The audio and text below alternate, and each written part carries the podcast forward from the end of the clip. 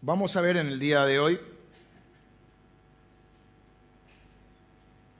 vamos a seguir una línea histórica de las cenas, de las comidas en la Biblia, no todas. Pero la Biblia son muy importantes, era muy importante. Hay cosas que quizá, bueno, todavía sigue importando en nuestra cultura, pero hay cosas que hay que entender que la Biblia fue escrita en, en otra cultura, de hecho fue escrita durante 1500 años. Pero pongamos una cosa, los nombres. Ahora de vuelta, ahora salió una ley que le podés poner el nombre que quieras. eso es un peligro. Es un peligro porque hay, en otros países que sucedía esto, la gente se vuela un poco con esto. Sin ir más lejos, si cruzamos el, charco, como decimos siempre, en Uruguay, hay nombres muy, eh, muy folclóricos, muy, eh, sí, muy, muy, muy, muy gráficos también. Por ejemplo, conocimos también un hermano en un viaje que hicimos hace un tiempo atrás, un viaje a Italia, conocimos un hermano que se llamaba, nunca sabíamos, era venezolano, si era Reimer, Raivan, no sabíamos cómo decirle nosotros. Era, era la mezcla del nombre de la madre y del padre. Suponete, el padre se llamaba Reinaldo y la madre Mercedes, y le mandaron Reimer. Son creativos, ¿viste? Ahora salió, acá había una, creo que había nueve mil y pico de nombres, y vos tenías que elegir. Si no estaba, decía no está. Tenías que pedir una autorización. A las cinco autorizaciones aparecía el nombre en la, en la lista.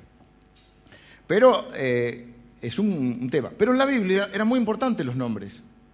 No le ponían cualquier nombre. Generalmente el nombre tenía que ver con la situación en la cual había sido concebido o había, o había la historia cuando había sido dado a luz o alguna circunstancia que estaban viviendo los padres o nombres proféticos, muchos casos. Dios le cambia muchas veces los nombres a las personas de la Biblia. Abraham, se escribía Abraham, le pone Abraham, porque cambia el significado. Eh, le cambia el nombre eh, Jesús a Pedro, le cambia el nombre al apóstol Pablo, que se llamaba Saulo de Tarso. Es decir, la Biblia es importante. También era muy importante en la Biblia la hospitalidad y el comer juntos.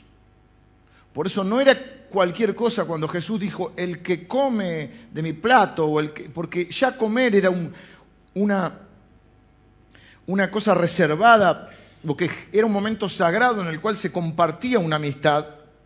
A su vez, comer del mismo plato es lo mismo que hizo cuando vimos la serie sobre Ruth, que vos le da de comer a Ruth, le comparte del plato porque era un lazo especial. Así que en la Biblia y en la cultura oriental, tanto la hospitalidad como la comida o el comer juntos era algo muy especial. Y yo voy a ver hoy, no, se asusten, por favor, cinco, dije, ah, cinco comidas en la Biblia. A mí no me gustan los mensajes de introducción, tres puntos, porque no, a veces hay más, a veces hay menos. En este caso son cinco, hay alguna más. Tan importante son las comidas que en la Biblia se registra un montón de fiestas. Vimos, bueno, en el libro de Esther vimos de todo tipo de fiestas. Jesús, el primer milagro, muchos se escudan en esto para tomar de más, que dicen que Jesús multiplicó el vino. Pero lo multiplicó no para que se lo tome uno solo. ¿sí?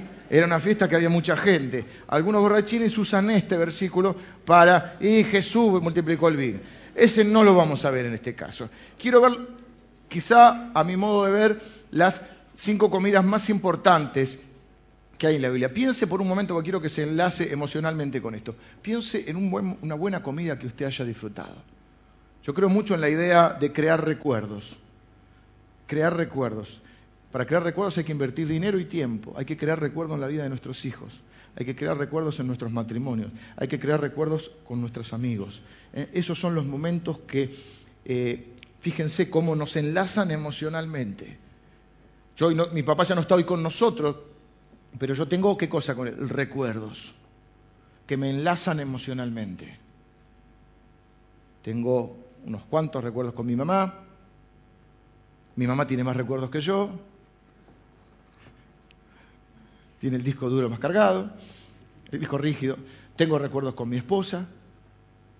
Y ya tengo un montón de recuerdos con mis hijos que, siendo chicos todavía, Y me daba risa a mí cuando eran más chicos, por ahí tenían 7, 8 años, y decían, me acuerdo cuando una vez, eh, como si había sido hace muchos años, porque ellos van formando recuerdos. Y esos recuerdos son los que, si vos formás en tus hijos recuerdos que le traen a ellos buenos momentos, donde se han sentido amados, cuidados, donde han sentido eso, y les invade esa sensación que a los que somos más grandes nos invade cuando tenemos un buen recuerdo, que tenemos una sensación de felicidad, de haber estado en un lugar con determinadas personas eh, y en determinada situación, eso va generando personalidades mucho más seguras en ellos.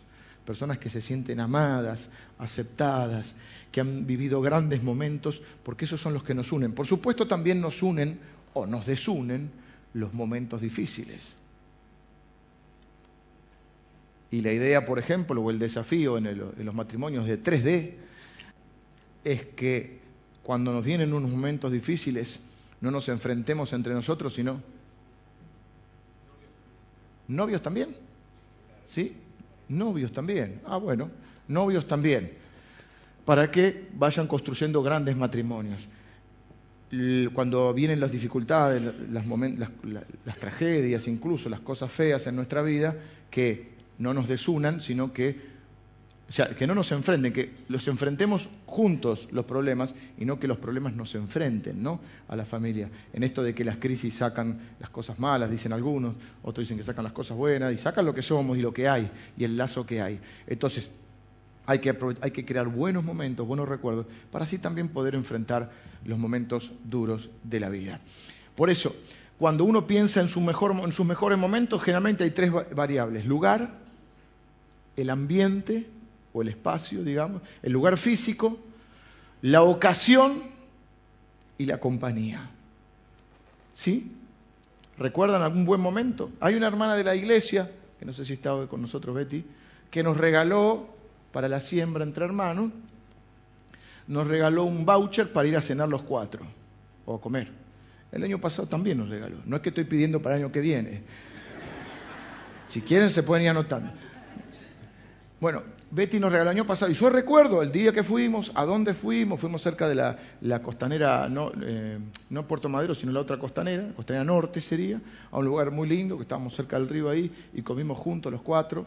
Estaba Lustó con la, con la esposa, me acuerdo también, el, candidato estaba por ahí. No, me saludó porque no me conoció, pero eh, se ve que en ese momento no, me reconoció. y así tenemos un montón de momentos que vamos construyendo. Las vacaciones son oportunidades para construir grandes momentos.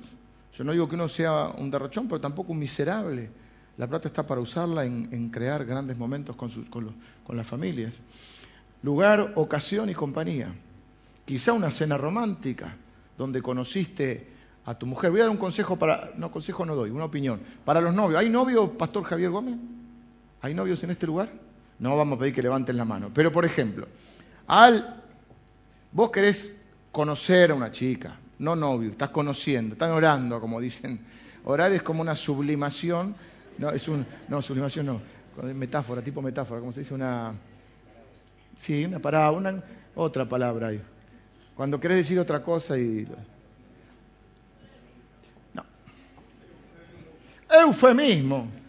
Hay gente culta en este lugar, ¿eh? ¿Quién dijo eufemismo? Eufemismo, eso es lo que quería decir. Es un eufemismo de me gusta y no sé si me va a dar bolilla. Entonces estoy orando. Me estoy yendo de tema, ya vuelvo. Vos querés conocer a una chica o, viceversa. Y invítala a comer. No la invites al cine. Después más adelante sí, pero al principio no. Los viejos están pensando en se fueron para otro lado. Vuelvan los viejos para este lado. Porque en el cine no podés hablar. ¿Y qué la vas a conocer? Y vos tenés que conocerla, porque si no un novio es uno que no vio. Entonces vos tenés que conocerla. No mientas, exagera un poquito en algunas cosas, viste que uno se plantea, ese es un gran problema que nosotros tratamos de vender una imagen, el otro también, y después cuando nos casamos eso tremendo. No, para que no suceda eso, nosotros tenemos que tratar de ser lo más genuinos posible, tampoco vamos este, ser descuidados ni groseros, pero tratar de ser lo más genuino posible y el otro también. Y, invitarlo a comer, porque ahí es donde hay un compartir. En los países como nosotros los latinos todavía más. Hay más negocios que se cierran en un restaurante que en una oficina. Si no, vaya a Puerto Madero. ¿Y cómo se cierra? ¿Cuál es el casi para cerrar el negocio? Se negocia todo, pero último vamos a comer. Y se come y se habla de otras cosas y a los últimos momentos eh, vamos a, bueno, ya llegó el postre, vamos a hablar de negocio. Vamos a cerrar este negocio. O sea que tiene un significado muy importante. Yo eh, creo que dos cosas ocurren cuando comemos. Por un lado, disfrutamos de la comunión de la gente que queremos. Estamos hablando de una buena comida, buenos recuerdos, no hagan malos recuerdos. La mesa del domingo, el asadito del domingo, las pastas de la mamá o de la nona, ¿eh? Eh, la mesa familiar, que tiene que ser un gran momento y no se puede uno amargar la vida porque se cayó la Coca-Cola y hacemos un drama por una Coca-Cola que vale, ¿cuánto vale una Coca-Cola? 30 pesos pero te doy los 30 pesos y no discutas más. Todo un dramón porque se manchó el mantel, se lava y se acabó. No es el momento de pasar las facturas, tirar ah, las ironías, no, es el momento de amarse, de estar juntos, de celebrar un gran momento, porque la vida pasa muy rápido y, tenemos que pasar esos grandes momentos.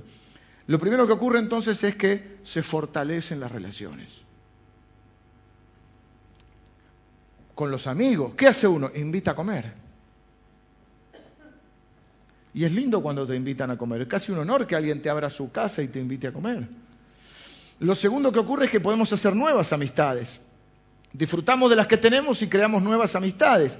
Por eso la Biblia va a hablar de comunión. El pueblo de Dios comiendo juntos, compartiendo la vida como amigos. Porque no está mal ser amigos. No sé qué problema hay con esto de que somos hermanos, que por supuesto es un lazo mayor, pero a veces termina siendo un una cosa media híbrida donde nos decimos hermanos, no nos sentimos tan hermanos y tampoco hemos generado grandes amistades y tenemos que poder ser amigos. No podemos repetir el reflejo quizá que hay en este mundo, que somos amigos, en su mayoría, toda generalización es injusta, pero que bueno, que uno tiene amigos eh, en la primaria, y a ver cuando nos volvemos a ver, la secundaria, y después decimos eh, que no se corte, lo encontramos en la calle, que no se corte, pasan 15 años, se reúnen, pero no hay, o cambias de trabajo y quizá cambia de amigos, el poder sostener amistades en el tiempo, sobre todo con personas con las cuales vamos a pasar la eternidad. No se desanime, te está pensando, tengo que pasar la eternidad con este. Tranquilo, allá vamos a estar todos glorificados. Allá nadie le va a hacer daño a nadie, allá nadie va a hablar mal de nadie, nadie va a ser insoportable como acá. Eh, pudiera ocurrir, pudiera ocurrir. Acá no, acá, allá no. Allá está sin pecado. Así que tranquilo, va a estar ¿eh? pero va a estar glorificado. Pero somos personas que somos eternas y vamos a, compartir esa eternidad con Cristo. Así que cuando comemos forjamos relaciones. En la Biblia hay muchas comidas, fiestas, una y otra vez verán en la Biblia esto. Yo quiero hacer rápido ahora un, un recorrido desde, sinceramente, desde el Génesis Apocalipsis, empezando con la primera cena que fue una cena de terror. La primera comida fue de terror. Está en Génesis capítulo 3. No lo voy a leer rápido, no lo voy a leer, lo voy a resumir. Usted puede leer toda la historia en los primeros capítulos de Génesis. Dios crea al hombre, a la mujer, a Adán y Eva, los primeros, nuestros padres, porque dice la Biblia que es el, eh, nosotros heredamos la naturaleza de Adán. ¿Qué sucede? Eva se pone a hablar con una serpiente. Apocalipsis nos va a decir que la serpiente es Satanás, el enemigo de Dios. Y entonces Dios los crea a ellos y los pone en un lugar fantástico, maravilloso, un mundo ideal, con, con huerta orgánica, con tomate con gusto a tomate. Ya no hay tomates con gusto a tomate. Yo como un tomate, qué rico este tomate, pero este tiene gusto a tomate. Ya me sorprendí. Pero si es tomate, sí, pero este tiene gusto a tomate. Me dice mi mujer, lo que pasa es que esto es de lo que hace Samuel, que es mi suegro, que es un capo mi suegro, eh, eh, por muchas cosas, no por esto solo, y Samuel los hace en, un cantero de la casa, y un tomate con gusto a tomate. Y ahora se está volviendo la huerta orgánica, ¿no? Bueno, ellos tenían de todo lo que necesitaban. Un lugar maravilloso, un clima ideal. De hecho, no necesitaban abrigo. Estaban así. caminaban libremente por la vida. Hacía falta el traje, el chupín que me está matando, nada, nada. Ellos no estaban sujetos a la moda. Lo único, chicas, que no había zapatos. Ese, ese, por eso no era un mundo y por eso Eva. No. Entonces, ellos están en un mundo ideal, podían comer lo que quisieran, ahí estaban todos, menos, menos de un árbol que era el árbol, el fruto prohibido, que era el del conocimiento del bien y del mal, porque si comían de ese árbol, eh, le dice la serpiente que, que la Biblia dice que Satanás serían como Dios. Quiero aclarar, no sabemos si comieron manzana, la Biblia no dice que fue una manzana, usted lo puede leer, dice que era un fruto de un árbol. El pecado no fue tener relaciones sexuales porque ellos ya tenían relaciones sexuales porque Dios los creó al hombre y la mujer y le dijo multiplíquense, fructificad y multiplíquense, o sea, multiplíquense. No vamos a explicar la, la cigüeña, toda esa cosa. El pecado es querer ser como Dios. Es el pecado que llevamos todos ahora que nos creemos dioses hasta que algo nos baja, un mal pronóstico, un mal diagnóstico de la salud, algo, nosotros creemos que vamos a vivir, si somos jóvenes más, creemos que vamos a vivir siempre, que el mundo es nuestro, que nadie me va a decir a mí lo que tengo que hacer, nadie me va, ¿quién me, a mí quién me va a faltar el respeto, yo soy, nadie me va, nada, ni Dios. Si Dios no hace lo que yo quiero, lo que yo quiero me enojo con Dios, pues Dios tiene que cumplir los deseos míos, porque Dios cumple mis sueños. O sea, Dios está a mi servicio, porque yo lo dejé entrar a Jesús a mi reinito, entonces para que haga lo que yo quiero. Entonces, eh, yo soy eh, igual que Adán, porque tengo esa naturaleza. ¿Qué pasa?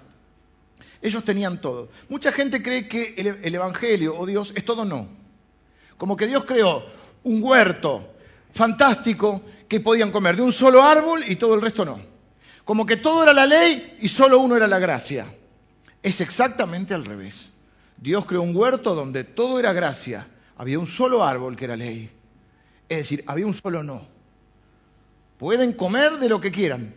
Porque la gente que dice, no, Dios todo, la religión todo no. No, esos son los seres humanos. Dios dijo, todo sí, lo único que dijo no, de este árbol no. Pueden comer de los otros. Basta que te digan que no para querer ese. Y le dice la serpiente, si comes, van a ser como dioses. Y entonces Adán, que es un cómplice pasivo, yo diría que es un cobarde pasivo, no quiero pelearme con Adán en esta, en esta noche, pero él es un, un hombre que no asume su papel. No sé si le suena también. Es uno de esos que dice, sí quería todo el día. Y de hecho, Dios le pide cuentas a él.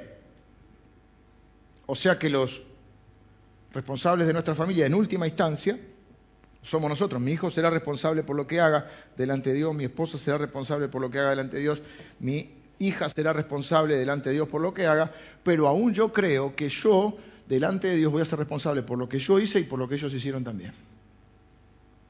Es un concepto mío, que yo creo porque Dios le pide cuenta a Él.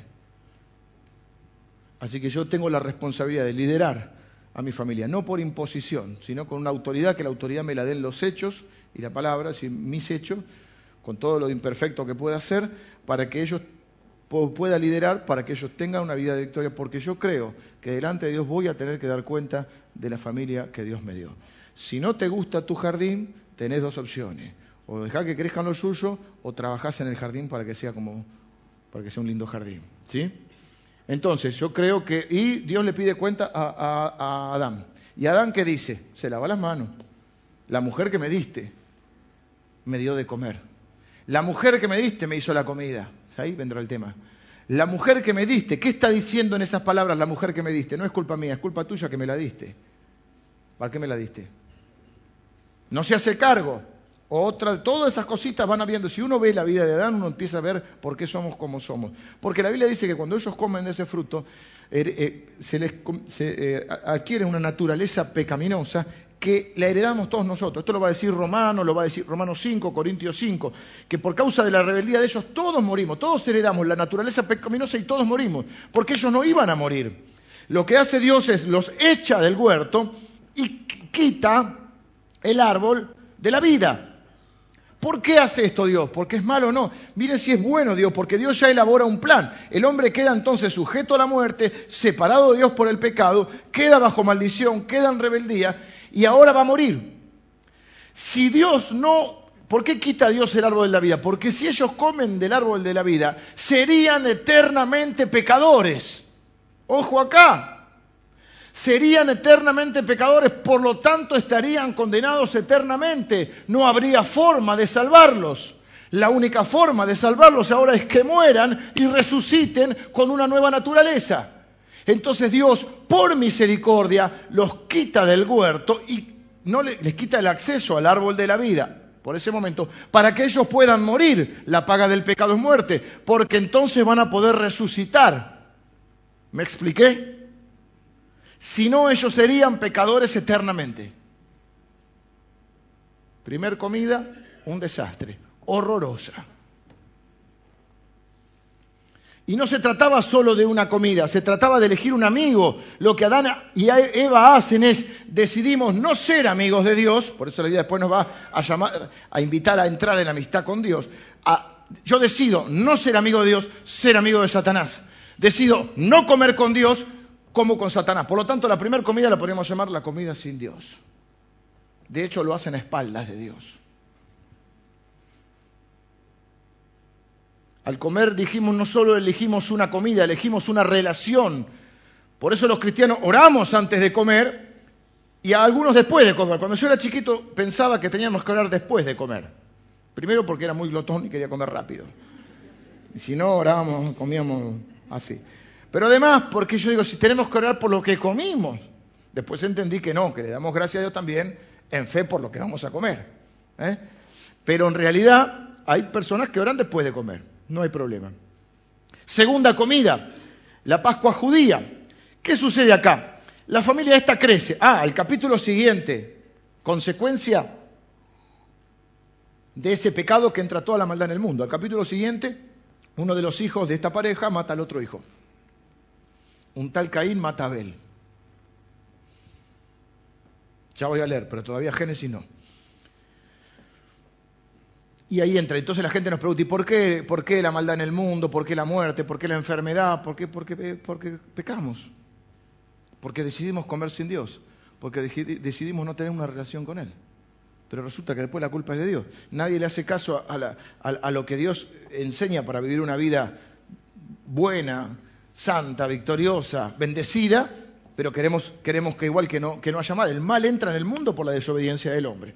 Esta familia crece, los descendientes, uno de los descendientes es Abraham. Abraham, eh, ya de Génesis, ahora estamos todavía en Génesis y nos vamos a pasar al Éxodo, porque, al segundo libro, porque eh, de Abraham Dios le promete una nación llamada Israel. Abraham, y después viene Isaac, después viene Jacob. Jacob tiene 12 hijos que forman las 12 tribus de Israel. Uno se llama José, lo venden como esclavo, por ahí habrá visto la historia, y, cae como esclavo en Egipto. Se produce una gran hambre en la, tierra. El pueblo de Israel no muere, se salva, Dios lo preserva. En eso que de, de un gran mal Dios hace algo bueno, en que José, en toda la historia de José, que es una historia de película, y de hecho está la película de José, José pasa a ser el número dos del faraón, porque Dios le da sabiduría para interpretar sueños, y él interpreta que va a haber primero muchos años de abundancia y después muchos años de necesidad. Siete años de, vacas gordas, de ahí viene lo de las vacas gordas y las vacas flacas. Siete años de vacas gordas y siete años de vacas flacas. Como eh, interpreta los sueños y Dios le da el don de la administración y de la sabiduría, lo que hace es, el faraón lo pone como si fuera una especie de ministro de economía, más todavía, un primer ministro, porque el faraón era un dios para ellos. Entonces este era como el primer ministro, para administrar todo. ¿Y qué hace? En los siete años de vaca gorda, es una buena enseñanza para nosotros, no hay que ser miserable, pero hay que ser sabio con la plata. Y hay que saber tener. Muchos no tienen más porque no saben tener. Y Dios no le da más porque si les diera más, se arruinarían la vida. Hay que saber padecer necesidad, dice Pablo. Hay que saber, hay que saber administrarlo poco, pero hay que saber administrarlo mucho también. Porque las grandes quiebras no las hacen los que tenían poco para administrar, los que tenían mucho para administrar. No saber administrar, la iglesia tiene que ser sabia. Nosotros estamos de ser sabios con los recursos, porque ahora hemos tenido tiempo de vacas flacas, ahora estamos en un tiempo de vacas gordas, pero hay que saber administrar. Y entonces, ¿qué es? Esos siete años él administra muy bien. Entonces, cuando llegan los siete años donde la gente se moría de hambre en todo el mundo, Egipto era el único lugar donde había comida y había abundancia.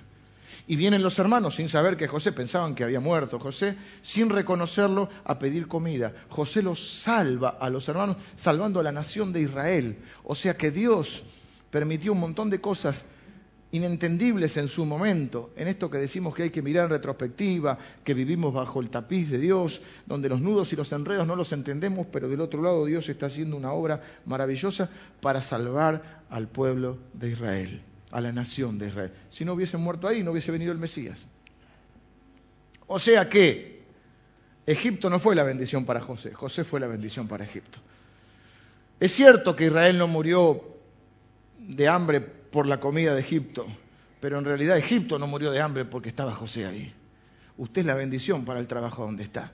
Usted tiene que llegar ahí, usted no tiene que estar bajo la esclavitud, pensando, ay, con, miedo, si me echan, usted, si me echan, si me pasa esto, yo dependo, yo no, usted depende de Dios. Tiene que ser igual, para honrar a Dios, tiene que ser el mejor empresario, el mejor empleado, el mejor comerciante, pero usted tiene que saber que usted es el bendito. Como dos que lo creen, bien. Eh, Usted por eso tiene que llegar a la mañana, y esto es lo que vamos a hacer este año. Vamos a inundar con, oraciones y con la palabra de Dios cada oficina, cada eh, comercio, cada empresa, cada fábrica, cada, lugar, cada eh, consultorio, cada clínica donde haya hermanos, orando por el lugar, bendiciendo el lugar. Yo soy el bendito que va. Benditos son los pies de los que anuncia la paz, dice la Biblia. José es el bendito, no el faraón.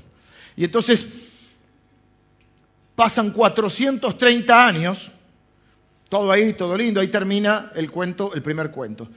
Comieron felices, todo bien, pero pasan 430 años en el cual hay una serie de faraones considerados dioses, a los cuales adoraban, hasta que llega uno malo y dice, se levantó un faraón, dice la Biblia, que no conocía a José. Capaz trabajaste en una empresa un montón de años, y el que era el dueño era una buena persona, pero un día se murió el dueño y viene el hijo. Y el hijo no conocía a José. Te puede pasar. Por eso vos tenés que tener tu seguridad no puesta en una empresa, en un negocio o en, tal persona. ¿eh? Tu, socorro viene de Jehová. Porque ese te va a conocer siempre. Se levantó un faraón que no conocía a José y los esclavizó. Dijo, son muchos. Esto en cualquier momento nos van a dar una revolución. Los esclavizó.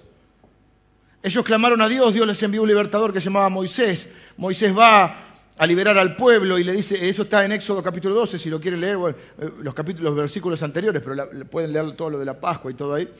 Y Dios llama a Moisés, en los capítulos iniciales del Éxodo, y le dice, ve y dile al faraón este, decirle que no es Dios, que vas del parte del Dios verdadero, el Dios de la Biblia, el Dios creador del cielo y de la, tierra, que le desagrada tu comportamiento, estás maltratando a su pueblo, deja ir a su pueblo para que adore al verdadero Dios, no te hagas el Dios porque vos no sos el Dios verdadero. Todo esto le dijo Moisés.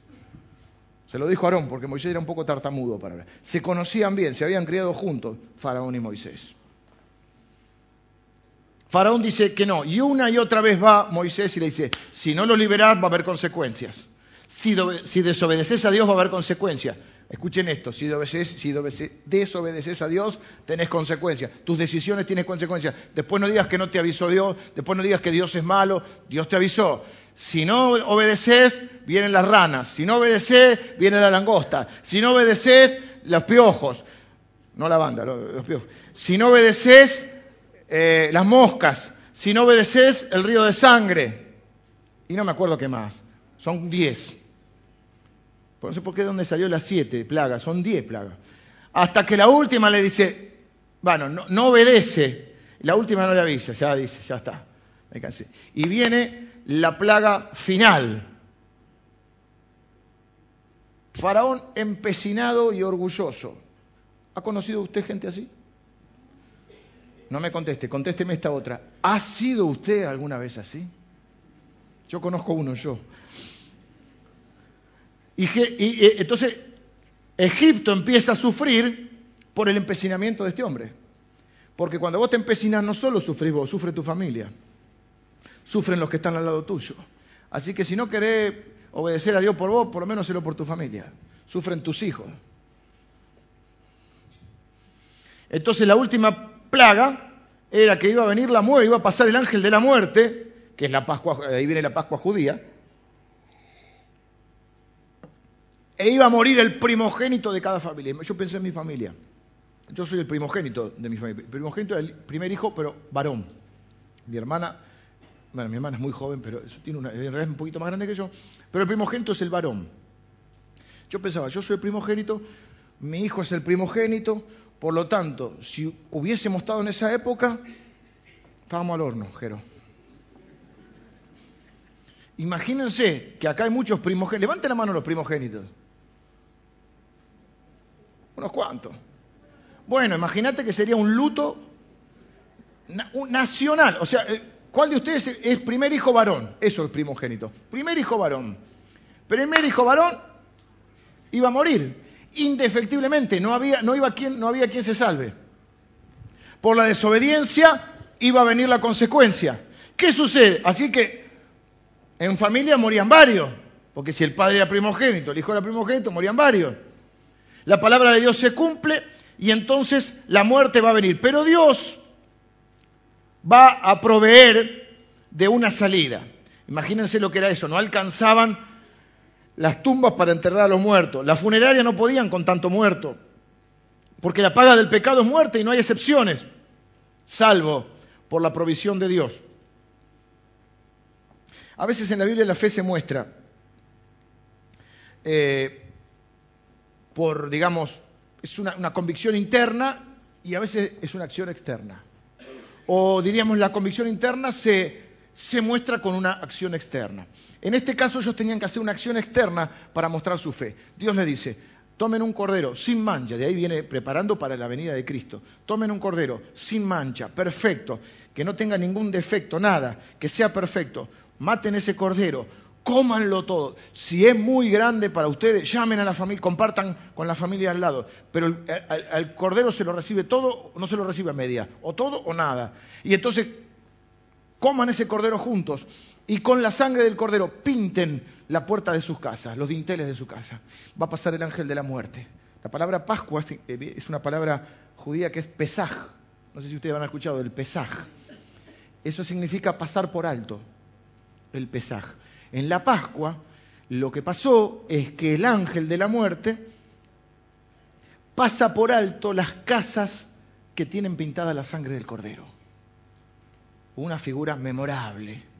De ahí va a venir el cordero de Dios que quita el pecado del mundo. Así que, ¿qué estaban diciendo los que pintaban, mataban el cordero sin defecto, sin mancha y lo ponían ahí como sustituto? ¿Qué es lo que estaban diciendo? Yo tengo fe en que Dios envía un sustituto. Yo tengo fe en que, así como la paga del pecado es la muerte, yo confío en que Dios me puede librar de la muerte a través de la sangre, me, libera de la ira de Dios. Entonces, lo que pasaba es que Dios mostró su justicia y su ira, y la verdad es que murió un montón de gente en ese lugar todos en realidad, dice que injusticia murieron, en realidad todos teníamos que morir reconociendo que somos pecadores.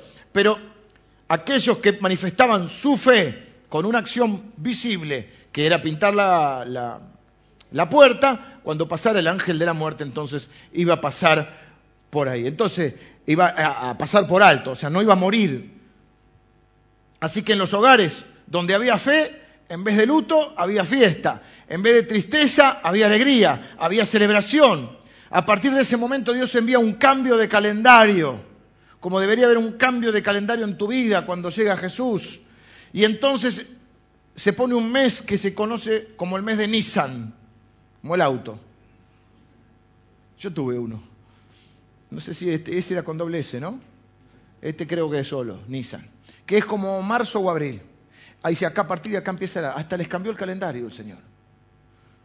Y se van a celebrar todos los años esta fiesta, donde van a recordar. Y así empiezan, los judíos celebran la Pascua, el Pesaj, se junta toda la familia. Y el padre de familia o el líder de la familia empieza diciendo siempre, recuerda que fuiste esclavo en Egipto. Recuerda de dónde te ha sacado el Señor, Jehová, el verdadero Dios. Así que, finalmente, el faraón destrozado, los de, es más, le piden que se vayan. Y ellos dicen, nos queremos ir, pero nos queremos ir con las joyas, con el oro. Los paisanos siempre son gente de negocios. No, con tal de que se fuera, hasta describe la Biblia cuánto oro se llevaron. Se llevaron todo. El faraón en un momento, ustedes capaz que vieron la película, el príncipe de Egipto dice, ¿qué hice? Lo dejé ir. Monta en ira de vuelta y monta a caballo también. O en esas carretitas de a ¿viste? No sé si viste la más moderna, el príncipe de Egipto o la de Charlton Heston.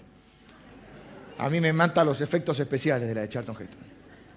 Entonces, el faraón está persiguiendo al pueblo de Israel porque dice, no, salen con todo el ejército. Y el pueblo de Israel se encuentra con el Mar Rojo, montaña de acá, montaña de allá, y atrás, tacatac, tacatac. Entonces Charlton Heston, me digo Moisés, levanta la vara y se abre el Mar Rojo. Pasan los israelitas. Y cuando van a pasar los, faraones, iba a decir, los de los soldados, se cierra el agua. Patapúfete no quedó ninguno. Y entonces ellos comienzan a caminar 40 años por la tierra, hacia la tierra prometida. Tengo que ir rápido, imagínense, tengo cinco cenas, así que vamos rápido. Finalmente llegan a la tierra prometida y cada año, celebraban lo mismo. Y Dios les decía, no, no olviden cómo los salvé, ustedes no tienen poder, estaban esclavizados, su pecado es como un faraón que los gobierna, son duros de corazón, merecen la muerte, pero yo he provisto un sustituto. Hay un sustituto, un cordero ¿eh? para que por la fe y el derramamiento de sangre la ira les pase por alto y puedan ser salvos. Cada año, durante mil años, más de mil años, más de mil años, celebraron esa Pascua, esa Pascua, una gran comida con un, eh, con un carácter teológico que enseña cómo salva a nuestro Dios. Por eso Jesús elige, no es casualidad nada en la Biblia. La Biblia dice que en el tiempo indicado vino Jesús y en el tiempo indicado va a morir Jesús. Jesús muere, en la Pascua judía. Oh, no es casualidad. Él elige morir en la Pascua judía porque Él sabe que esos mil y pico de años habían sido de preparación para su pueblo, para que ahora su pueblo lo pudiera eh, aceptar a Él. Él va a decir que es Dios. Acá no podemos decir que Jesús fue un buen hombre que no lo comprendieron. Jesús dijo que era Dios. El primo de él, Juan el Bautista, cuando lo ve, dice, acá está, este es el Cordero de Dios que quita el pecado del mundo. Se bautiza Jesús, se abren los cielos. Dios dice, este es mi Hijo amado, a Él oíd, en Él tengo complacencia. Jesús dice, yo soy Dios, el que me ha visto a mí ha visto al Padre. Tenemos dos opciones, yo lo digo siempre. Tenemos, no podés tener una tercera opción. Jesús era un buen tipo, pero no lo comprendieron. O Jesús era Dios o era el mentiroso más grande de la historia, o Jesús era Dios, o era un farsante. Y entonces no es digno ni de admiración ni de respeto. No lo podemos reducir a un buen maestro. O es quien dice ser, o lo aceptamos completo o lo rechazamos completo, como el Cordero. O es el Hijo de Dios que quita el pecado del mundo, o es un mentiroso. Porque él dijo que era Dios. Ni Buda dijo que era Dios, ni Mahoma dijo que era Dios. Pero Jesús dijo que era Dios. Entonces Él elige la Pascua porque Él le quiere dar un nuevo significado a la Pascua. Ahora hay un nuevo Israel, hay un nuevo Cordero, hay una nueva salvación, hay un nuevo sustituto. Hasta ese momento, durante mil años, celebraban la Pascua, mataban el Cordero. La Biblia dice en Hebreos que Jesús es el Cordero que quita el pecado del mundo y que Él entró una vez y para siempre. Dio eh, en sacrificio, se entregó una vez para siempre. Por eso no le pedimos que ande trayendo corderos. Bueno, si mañana te querés traer un corderito, ah, no hay problema. Y si alguien, nos quiere invitar, ¿no es cierto, Emilio? Estamos. Eh, pero no hace falta traerlo acá de sacrificio. ¿Por qué? Porque Jesucristo es nuestro cordero inmolado, así nuestro cordero sacrificado, que entró una vez y para siempre y su sacrificio es perfecto. No hay que hacer más sacrificios para agradar a Dios. No hay que caminar a ningún lugar, no hay que castigarse, no hay que hacer penitencias. Sí, después le voy a decir qué es lo que hay que hacer. Hay que recibir, hay que creer en el Cordero. Pero es lo que viene a ser es la nueva Pascua, que es la tercera cena. La primera fue sin Dios, la segunda fue la Pascua judía, la tercera va a decir 1 Corintios capítulo 5, porque Cristo es nuestra qué? Nuestra Pascua. Él ha sido sacrificado sin mancha, sin pecado, sin defecto. Una vez y para siempre es nuestro Salvador sustituto. Dice la Biblia que el, Apocalipsis, donde termina, que te digo que hay una gran fiesta, hay una canción que está sonando en las radios del Apocalipsis. No, no, están todos en vivo ahí, en una gran especie, una gran, les voy a hablar de esto, hay una gran multitud de todos lados. ¿Y qué es lo que cantan? el Cordero que fue inmolado es digno de recibir toda la honra, la gloria y la alabanza. Por eso es la Pascua. Pero ahora ya no es la Pascua judía, estamos en la Pascua cristiana. Entonces la tercera comida que va a inaugurar la Pascua cristiana, es la transición, es Jesús celebrando la Pascua judía y diciéndoles, ojo que ahora yo, yo soy el, a partir de ahora el Cordero voy a ser yo. A partir de la cruz el Cordero voy a ser yo. Entonces llegamos a la última cena que hemos visto hace algunos domingos. La última cena es la tercera comida que vamos a ver hoy. Es donde Jesús le dice a ellos, miren, ahora, a partir de ahora, ellos lo entendían bien. nos pasa que nosotros no celebramos la Pascua judía ni con nuestros padres ni nuestros abuelos durante mil años. No teníamos este conocimiento. Los judíos sabían perfectamente lo que estaban diciendo cuando Juan dice, aquí el cordero inmolado que quita el pecado, el cordero de Dios que quita el pecado del mundo. Los judíos se pusieron locos. Como cuando Jesús perdonó pecado, porque saben que solo Dios puede perdonar pecado.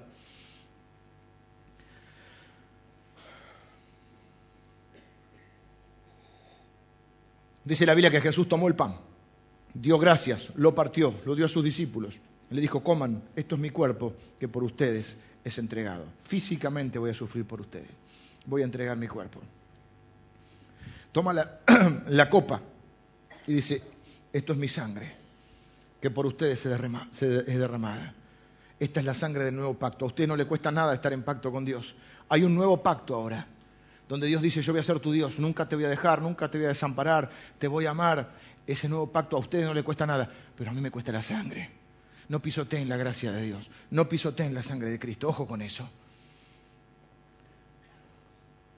Es gratuita para nosotros, dicen los viejos predicadores, pero no es barata.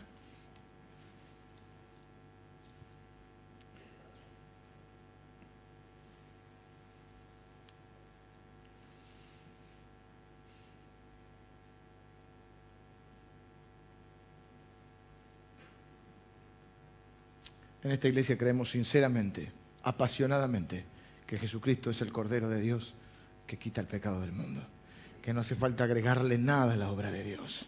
Nada. Somos salvos por la fe en Jesucristo. Solo por fe, solo gracia, solo Cristo, solo escritura, solo a Dios la gloria. Son los parámetros, los pilares de nuestra fe. Voy a pasar a la cuarta porque si no, no voy a llegar. La cuarta cena es la comunión que inaugura Jesús.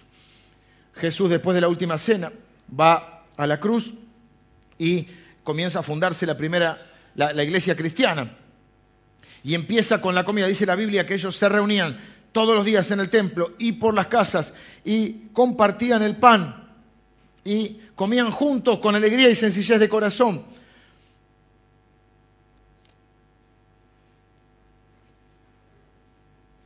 es lo que hacemos hoy y quiero detenerme un segundo en esto. Le podemos llamar comunión, algunos le llaman Santa Cena, para mí no es del todo correcto o exacto, no es del todo exacto, no está mal, pero no es del todo exacto, es la cena del Señor, el centro no es la cena, el centro es el Señor, ni siquiera nosotros somos el centro, el centro es el Señor, pero no, sí es cierto que esa cena nos recuerda, dijo Jesús, hagan esto en memoria de mí. Cada vez que coman este pan y beben este vino, la muerte del Señor anunciáis. Estamos recordando en la cena lo que Cristo hizo, que Él fue el Cordero. Estamos recordando en el presente que estamos en pacto con Dios, un pacto inquebrantable, un pacto que no estaba... El hombre iba rompiendo los pactos. A lo largo de la historia el hombre hizo pactos, pero siempre los rompió. Este pacto no depende de mí, está eh, garantizado con la sangre de Cristo. Entonces yo estoy en pacto con Dios. Por eso ni la vida, ni la muerte, ni nada me puede separar del amor de Dios. Me recuerda que estoy en pacto y me recuerda que soy parte de un pueblo que está en pacto. Porque el pacto es con un pueblo. No existe el Evangelio vivido sin comunidad. No, yo soy cristiano a mi manera. Vos. Francina pero no existe o los más jóvenes Robbie Williams, pero no, no existe el Evangelio sin comunidad. La comunión, la cena del Señor se comparte con los hermanos. Y uno dice, yo soy ahora amigo de Dios. Acuérdense que la cena es relación. Yo estoy en relación con Dios. Yo soy amigo de Dios. Y le voy a decir algo, yo soy amigo de mis hermanos. Son mi familia. Ahora, usted con la familia dice, oh", y por ahí con la familia, ¿qué pasa en la familia? ¿Qué hacía usted en su familia? ¿Cómo se portaba usted en la familia? Algunos tienen familias chicas, algunos tienen familias grandes acá. ¿Qué hacía usted con sus hermanos? ¿Los molestaba un poco?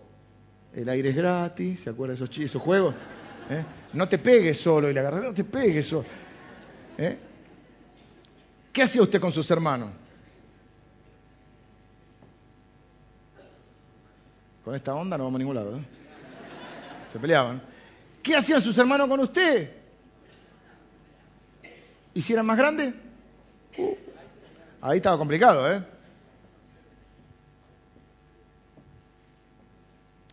Y en la iglesia pasa.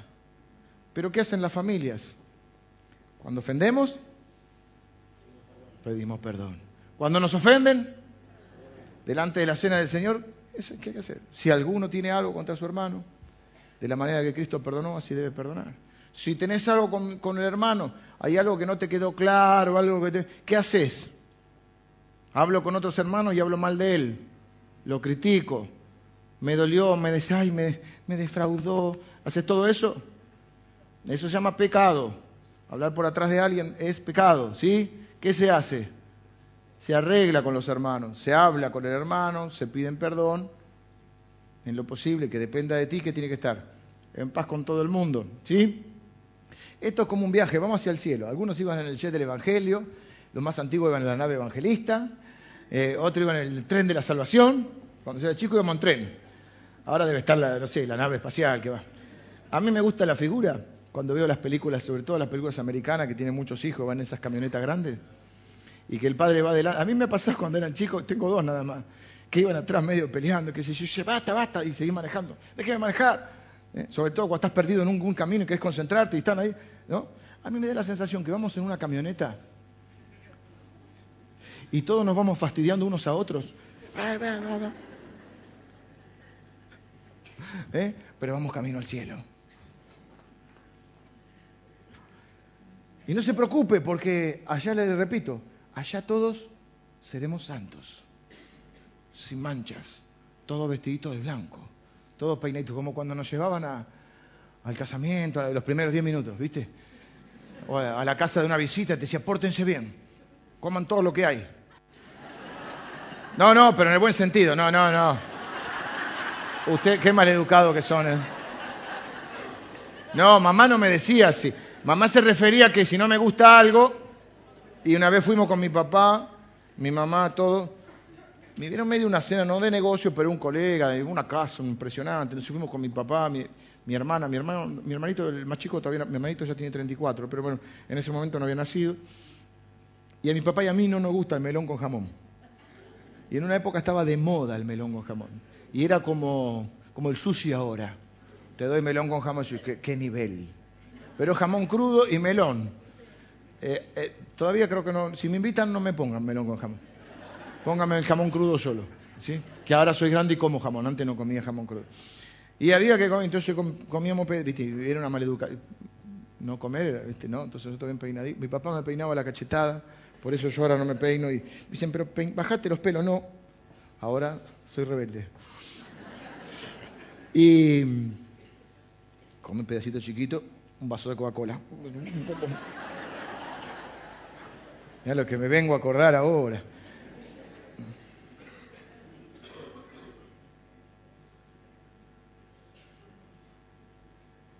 Así que, ¿qué hacemos? Mientras tanto vivimos. Nos vamos pegando ahí arriba del, dentro del auto. Y, Dios dice, bueno, eh, pues pórtense bien que ya llegamos. Todos vamos a la casa de papá para una gran fiesta, pero por el camino vamos peleándonos unos con otros.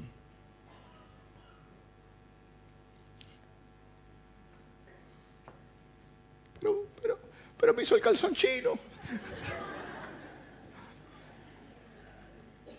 Me pegó en la oreja.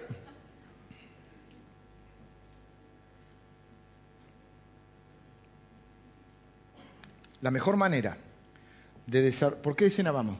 ¿Por la cuarta Ya tengo que... Ya, ya, ya llegamos, ya llegamos a la quinta. Una cosa quiero decir. La mejor manera de forjar buenas relaciones ya sea que no nos conocemos, que nos conocemos poco, o que nos conocemos mucho y está medio mal la cosa, la mejor forma es comer juntos y orar juntos. Hace muchos años, me estoy acordando ahora, no me voy a acordar toda la anécdota porque un pastor al cual respeto mucho, un hombre grande, se llama Prokopchuk, Alberto Prokopchuk. Él contó una vez, ya le escuché contar esto, que él llegó a una iglesia, antes por los pastores estaban algunos años, iban cambiando de iglesia, no me acuerdo si había llegado, él es pastor de Berizo hace muchísimo, en Berizo hace muchísimos años, y había, no sé si fue en esa o en alguna otra iglesia, había esos hermanitos que no son amables. Amable es que es fácil de amar, amable. Enseñable que se le puede enseñar, amable que se lo pueda. Algunos los amamos porque Dios dice que hay que amarlos, pero no son amables. No nos gustan mucho. Humanamente no nos gustan mucho. Este hombre no era amable. Entonces, ¿él qué hizo? No le aclaró nada, no se defendió nada, lo invitó a comer. Y no le habló de eso. Bueno, lo puede hacer porque el que lo conoce es un hombre muy especial, muy tranquilo, ¿no? Eh, muy amoroso. y digamos que empezó a construir una relación a partir de dar ese primer paso. ¿Qué quiero decir con esto? vengo, eh, traigo ahora este ejemplo. La mejor manera de construir relaciones es comiendo juntos y orando juntos. La Biblia dice que comían juntos, partían el pan, oraban juntos con alegría y sencillez de corazón. Y quizá vos puedas dar el primer paso y decir, este no me cae muy bien, lo voy a invitar a comer, voy a orar por él.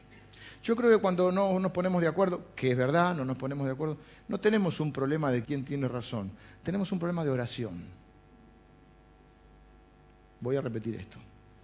Cuando no nos podemos poner de acuerdo, vamos a suponer con Liliana, porque también pasa con los matrimonios, yo creo que tienen que ser amigos. Hay conceptos que a veces repetimos muy fácil. Yo no, no tengo que ser amigo del, del hijo, tengo que ser el padre. Sí, pero a mí me gusta tener cierta amistad con mi hijo. Soy el padre, pero me gusta tener amistad. Me gusta hablar de fútbol con él, acompañarlo a los partidos de básquet, con mi hija acompañarla aunque no me guste tanto, la otra vez nos fumamos 72 coreografías para que baile a él. Y sí, me gusta amistad con ellos.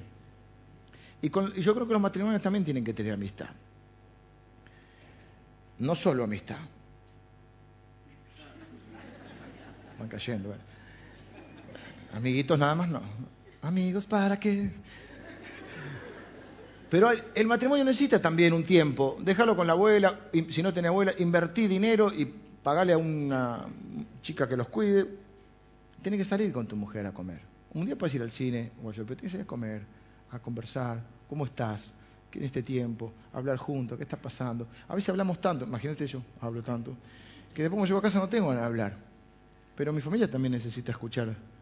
El otro día estuve todo el día afuera, cuando llegué, me decía mi hija, que está por acá y no le gusta que cuente estas cosas. No estuviste todo el día, no pudimos conversar. Eh, sentate ahí, contame, decía así, me trata así, me manda. Y tenemos que tener esos momentos. Entonces, cuando no nos ponemos de acuerdo, vamos a suponer, para no poner ningún ejemplo acá, porque ustedes, ninguno de ustedes tiene ni un sí ni un no con su mujer, porque no se hablan. Pero suponer yo, me voy a poner yo de mal ejemplo, con Lili. No nos ponemos de acuerdo en algo. No nos ponemos de acuerdo, no hay caso, no hay caso. ¿Qué deberíamos hacer? Bueno, podríamos comer juntos. Podrías cocinar algo especial. Ustedes saben cómo, cómo hacer que nosotros digamos tener razón. Pero no voy a entrar en esas estrategias mundanas que tienen ustedes. Pero la realidad es que si nosotros no peleamos para ganar, que es lo que habitualmente pasa, ¿no?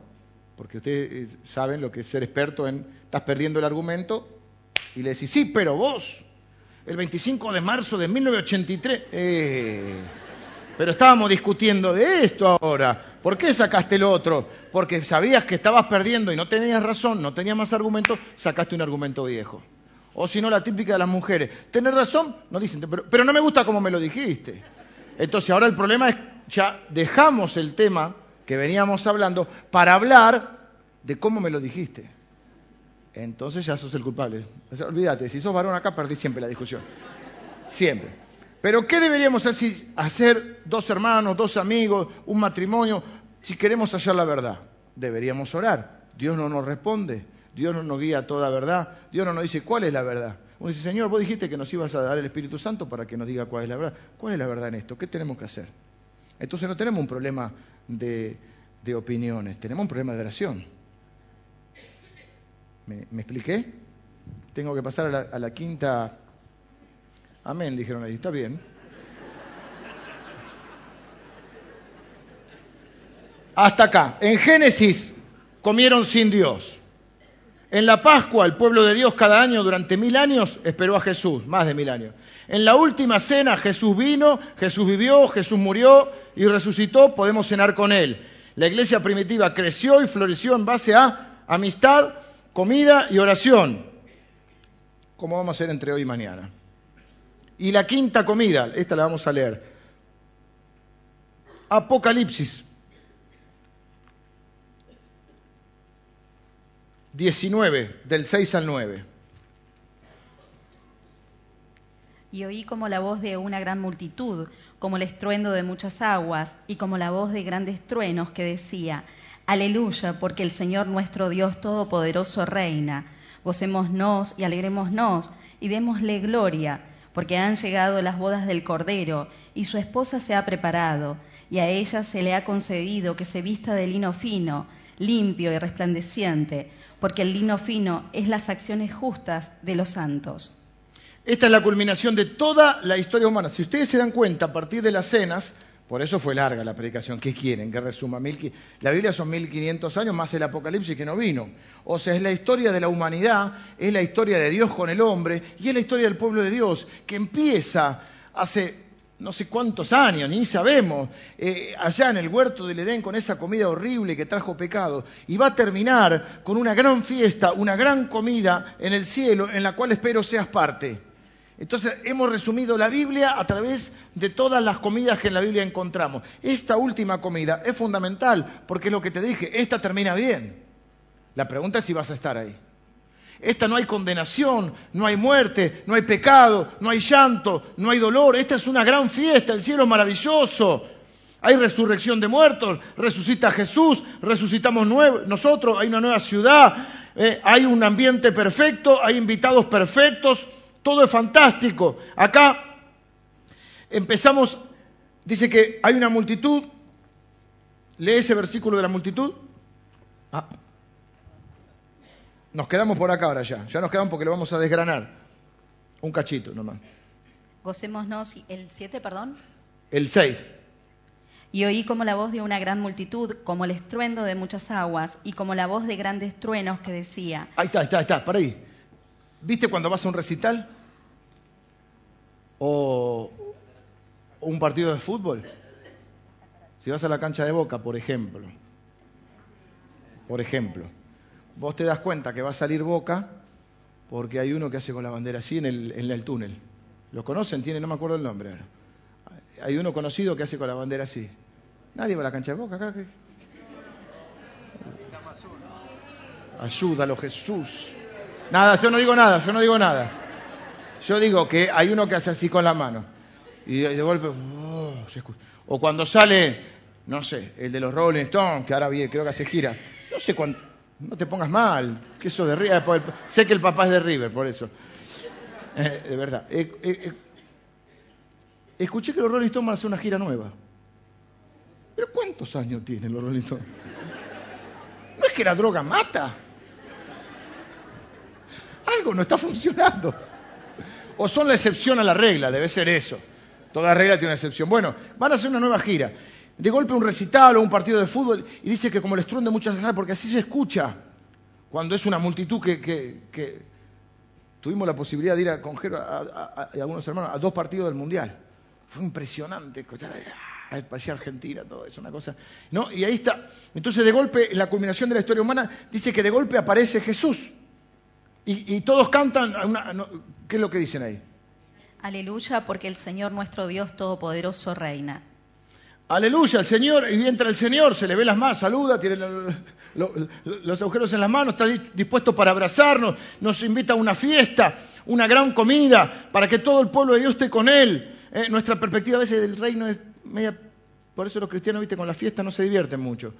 Pero hay una gran fiesta, dice, alegrémonos. Ensayen esto. Estás, en una gran comida y pibe dice, quiero postre. Bueno, un pedazo nada más. ¿Qué? Evangélico que eso. Decirle, cómete dos, pedazos de postre. Dale, que estamos, estamos ensayando para la fiesta. Bueno, depende cómo esté de tamaño. Pero quizá el que necesite menos postre es uno, no los chicos. ¿eh? Han llegado las bodas del Cordero y a su esposa se ha preparado.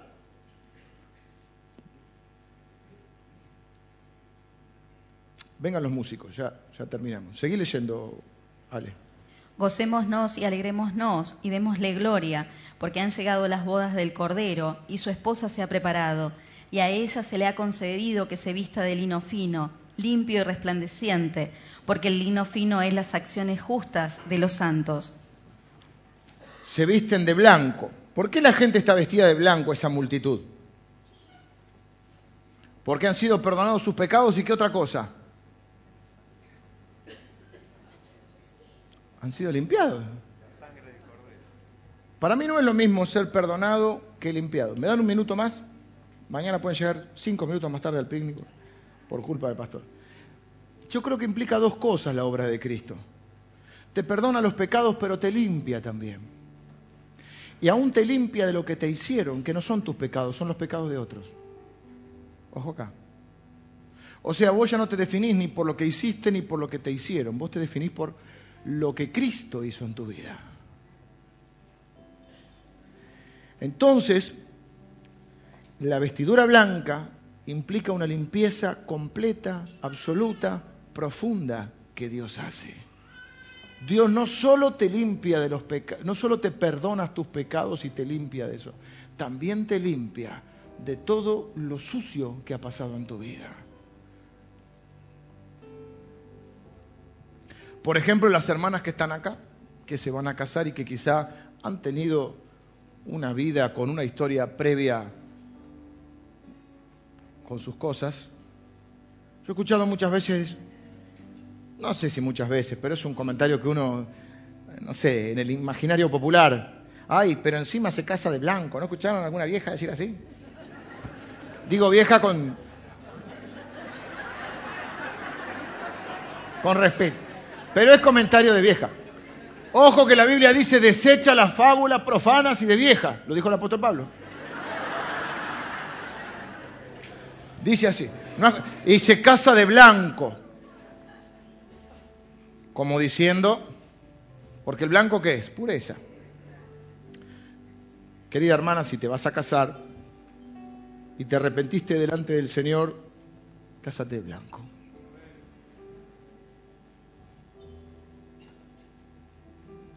Porque el Señor ha perdonado todos tus pecados y te ha limpiado.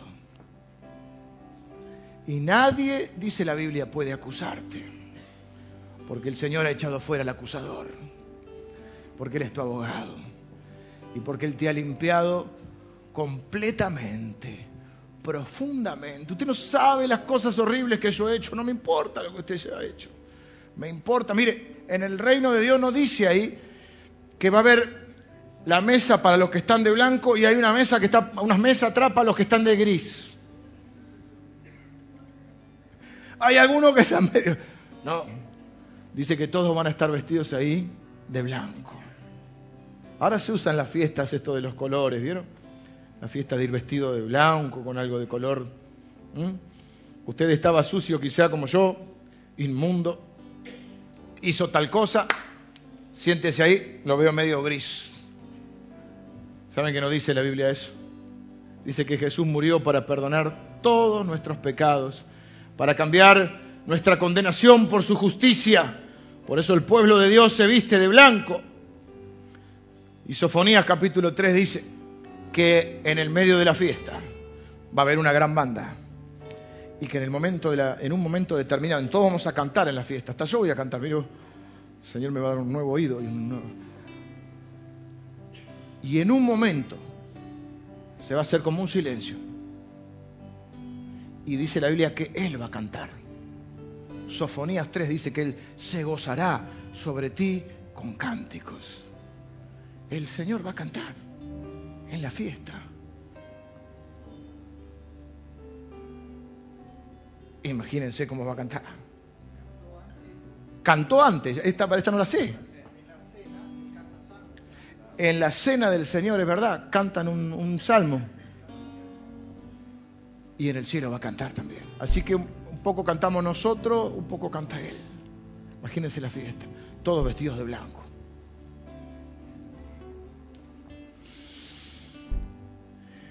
Bienaventurado, ¿lo leíste?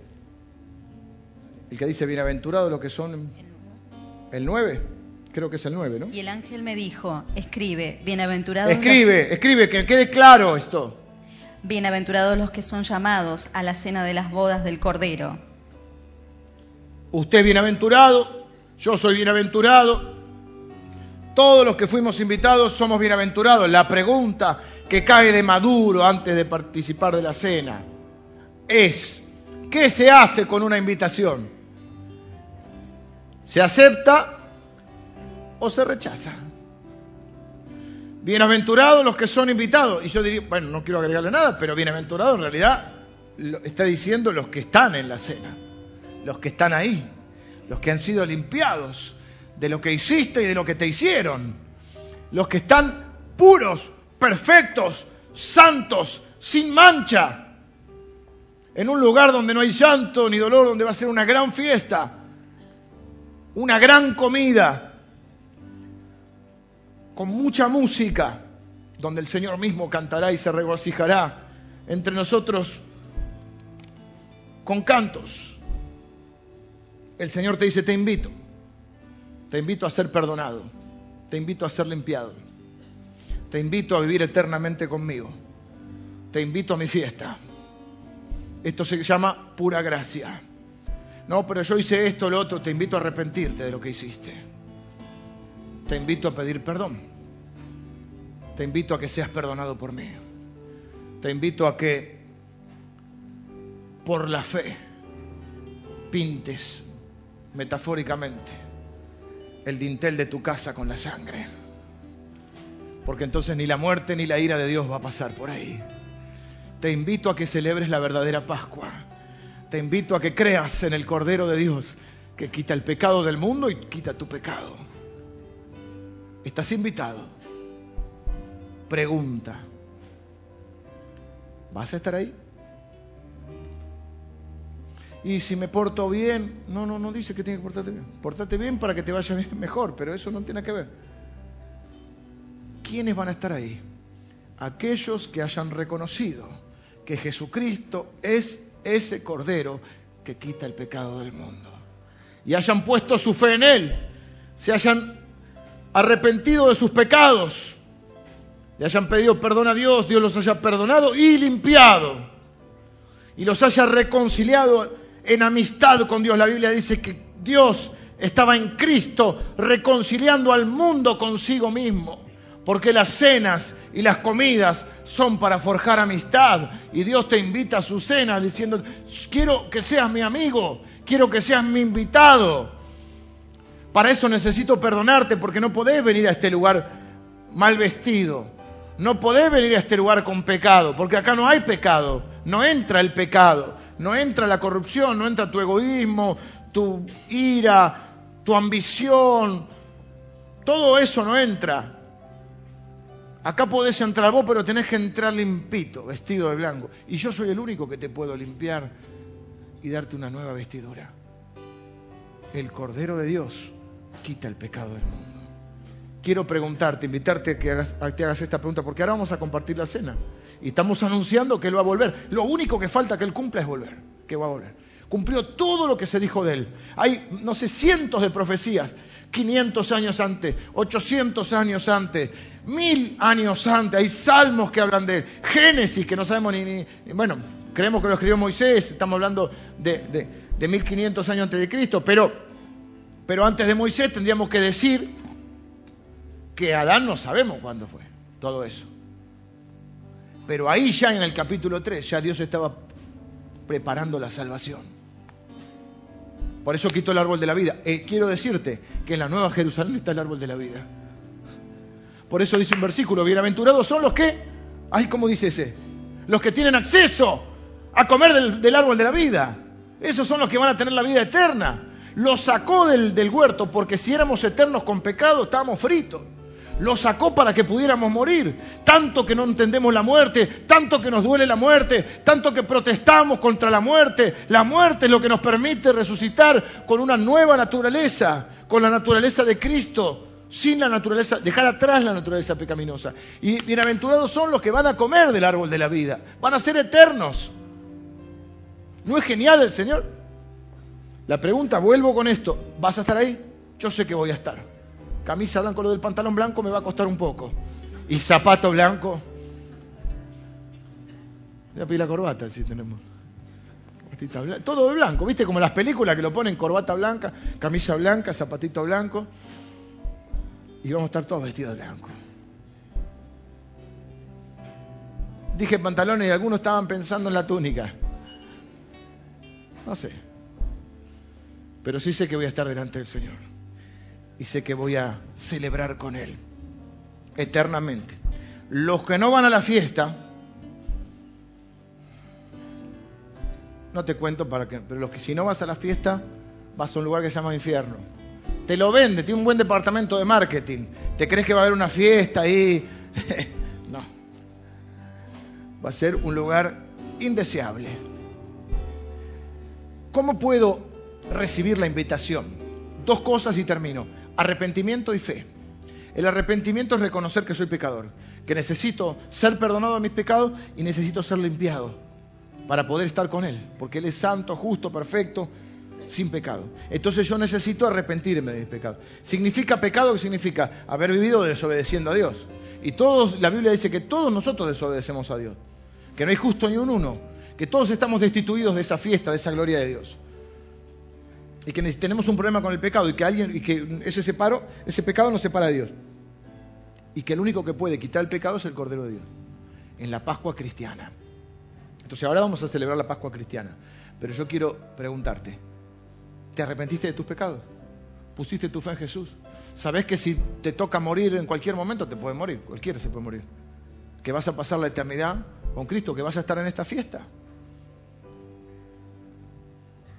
Después dice la Biblia que habrá un montón de cosas que hacer en, esa nueva tierra. Pero la pregunta es, ¿vas a estar? Y capaz que llego ese día al juicio final y veo si soy bueno o malo, pero no dice la Biblia eso. La Biblia dice que tus obras no te sirven para eso. Dice que hay que tener fe, dice la Biblia, de tal manera amó Dios al mundo que Dios único Hijo, para que todo aquel que en Él confía no se pierda, mas tenga vida eterna. Dios muestra su amor para con nosotros en que siendo un pecador es Cristo murió por nosotros. Y va a decir la Biblia, ninguna condenación hay para los que están en Cristo Jesús. La pregunta es, ¿estás en Cristo? ¿Qué significa? ¿Te arrepentiste de tus pecados? ¿Pusiste, ¿Reconociste que necesitas un Salvador y pusiste tu fe o tu confianza en Él? Vamos a orar ahora, porque todo esto, y te me vas de acá sin haber puesto tu fe en Jesús, y yo no sé si vas a tener otra posibilidad, no sé si vas a tener otra oportunidad, y yo quisiera encontrarte en la fiesta, quisiera que estuvieras ahí, no quisiera que nadie no esté ahí, porque los que no están no van a estar en un buen lugar. Cerra tus ojos, quiero acompañarte en una oración. Puedes orar hoy y decir, Señor, yo en esta Pascua reconozco que soy pecador y que la consecuencia va a ser la muerte. Pero entiendo hoy que, que vos me proveíste de un sustituto y que ese sustituto es Jesús. Es ese cordero que quita mi pecado. Y si yo pongo mi fe en Jesús, la muerte no va a tener poder sobre mí. Voy a morir, pero voy a resucitar. Y voy a vivir eternamente con Cristo. Por eso yo, Señor, me arrepiento de mis pecados, me arrepiento de mis pecados. Pongo mi fe en Jesús ahora. Reconozco que Jesús es el Salvador y ahora le pido que sea mi Salvador. Pongo mi fe en Él como mi único y suficiente Salvador. No hay otro nombre bajo el cielo, dice la Biblia, dado a los hombres en el cual podamos ser salvos. No hay otro nombre. No hay otro camino. Dice la Biblia que Jesús dijo, yo soy el camino, la verdad y la vida. Nadie va a venir al Padre si no es por mí. Pero dice la Biblia también, todo el que invocar el nombre de Jesús será salvo. Invoca el nombre de Jesús ahora. Si yo te invoco, Señor, ahora. Yo te invoco, te pido perdón por mis pecados. Me arrepiento de mis pecados. Recibo el perdón de mis pecados. Recibo la limpieza de mi vida, de lo que hice y de lo que me han hecho. Ahora estoy limpio o limpia para ti, Señor. Recibo el perdón de pecados, recibo el regalo de la vida eterna. Recibo el Espíritu Santo ahora, que es la garantía de que vas a venir por mí. Ahora sos sellado con el Espíritu Santo, dice la Biblia. Esa es tu garantía de que va a volver por vos. Recibo la adopción como hijo. Dios te adopta en su familia.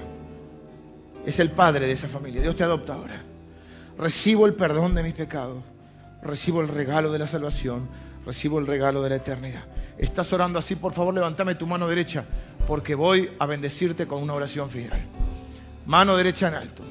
Los que oran así, Dios les bendiga, allá atrás. Dios les bendiga. ¿Quién más en esta? Dios les bendiga.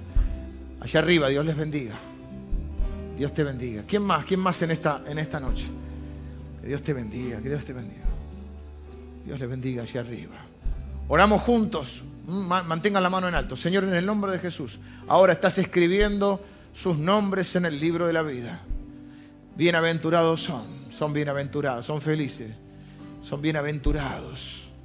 Porque están invitados a tu fiesta, Señor. Están invitados a las bodas. Bienaventurados son porque van a comer del árbol de la, de la vida. Bienaventurados son porque nadie los va a separar de tu amor. Bienaventurados son porque son tus hijos para siempre. Bienaventurados son porque nadie los arrebatará de tu mano, Señor. Bienaventurados son porque todos sus pecados son perdonados. Bienaventurados son porque son limpiados de lo que hicieron y de lo que les hicieron. Bienaventurados son porque estarán ese día, ese glorioso día, en esa última